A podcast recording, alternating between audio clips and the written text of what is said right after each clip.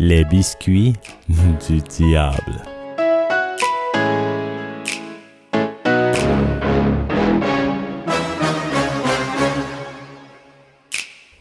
Ça s'est passé dans le début des années 20 dans la belle ville de Québec.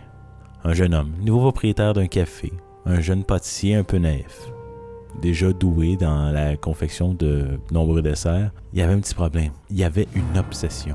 Trouver la recette parfaite qui ferait de lui un homme riche et célèbre. Le rêve du succès. Il avait d'abord réussi à attirer l'attention de beaucoup de curieux avec une de ses meilleures recettes. Des biscuits au beurre d'arachide. Classique, mais ça fonctionnait à tous les coups. C'était pas suffisant pour lui. L'idée du succès, comme il l'imaginait, n'était pas au rendez-vous.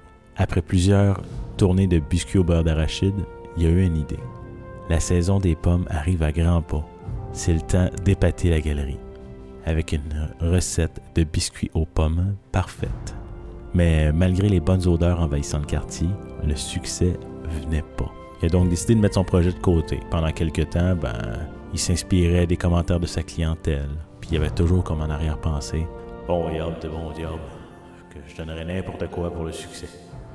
N'importe quoi.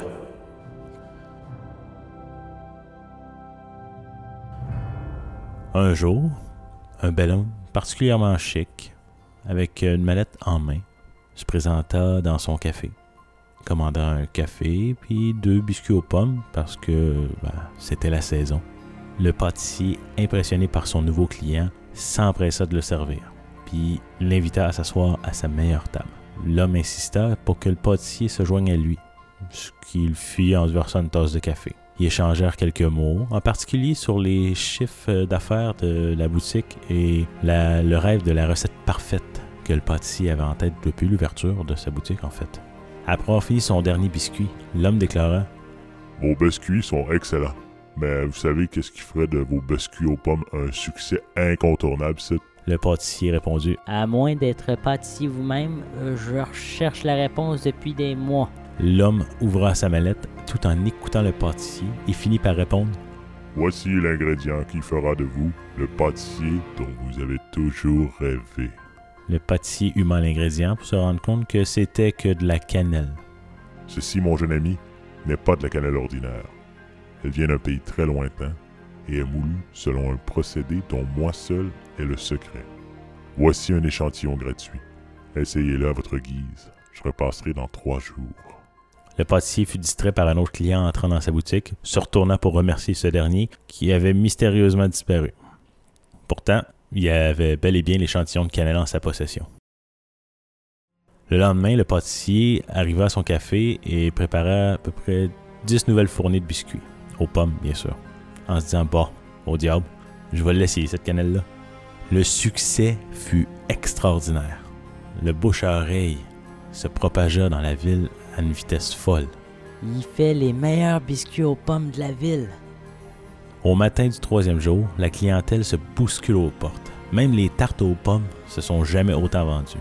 Le pâtissier était aux anges. Il a même dû embaucher quelques employés pour euh, pouvoir euh, servir la clientèle. C'est vers la fin de la journée que la boutique reçut de nouveau la visite du mystérieux homme. Après quelques échanges, le pâtissier lut le contrat de l'homme qui stipulait que le succès du pâtissier resterait toujours aussi phénoménal tant aussi longtemps que le pâtissier vivrait et utiliserait cette cannelle mystérieuse. En échange, le monsieur souhaitait avoir l'âme du premier enfant né, du véritable premier amour de la vie du pâtissier. Le pâtissier jugea que ça y convenait. De toute façon, le travail passe avant la famille. Et sans mesurer concrètement les conséquences, signa le contrat qui lui garantissait une réserve sans fin de cette cannelle prodigieuse. L'homme à la mallette esquissa alors un grand sourire et disparut avant même que le pâtissier ne lève les yeux sur lui. Les mois passèrent le succès du café ne démentait toujours pas. Cependant, le pâtissier euh, souhaitait quand même profiter un peu de son argent, bien sûr, et euh, travailler un peu moins. Donc, euh, il afficha une annonce devant son café demandant un assistant pâtissier. Cette annonce attira l'attention rapidement. Quelques personnes se présenteront, mais ne seront pas à la hauteur des attentes du pâtissier jusqu'au lendemain matin, où une cuisinière se présentera pour l'emploi et aura un rendez-vous le surlendemain pour commencer sa journée de travail dès 5 heures du matin. Donc, comme prévu, la cuisinière se présenta. Euh, le pâtissier lui apprit les petites astuces du métier. En travaillant ensemble, le courant passait vraiment bien entre les deux, puis, ben, vous devinez ce qui arriva, hein? Le coup de foudre. Les amoureux transformèrent le café. Non seulement euh, il était très populaire avant, mais en plus de ça, l'ambiance était encore plus agréable. Hein? L'expression il y a de l'amour dans l'air, ça se ressentait. À la veille de son mariage, euh, l'heureuse élue est tombée sur le fameux contrat de l'homme à la mallette et elle s'est effondrée complètement en larmes. La nuit venue, après avoir lu et relu le contrat maudit, il y a une idée un peu folle qui a germé dans son esprit. Pas dans l'esprit de la femme, dans l'esprit du pâtissier. Aussi longtemps que j'utiliserai cet ingrédient. Ah ouais, hein?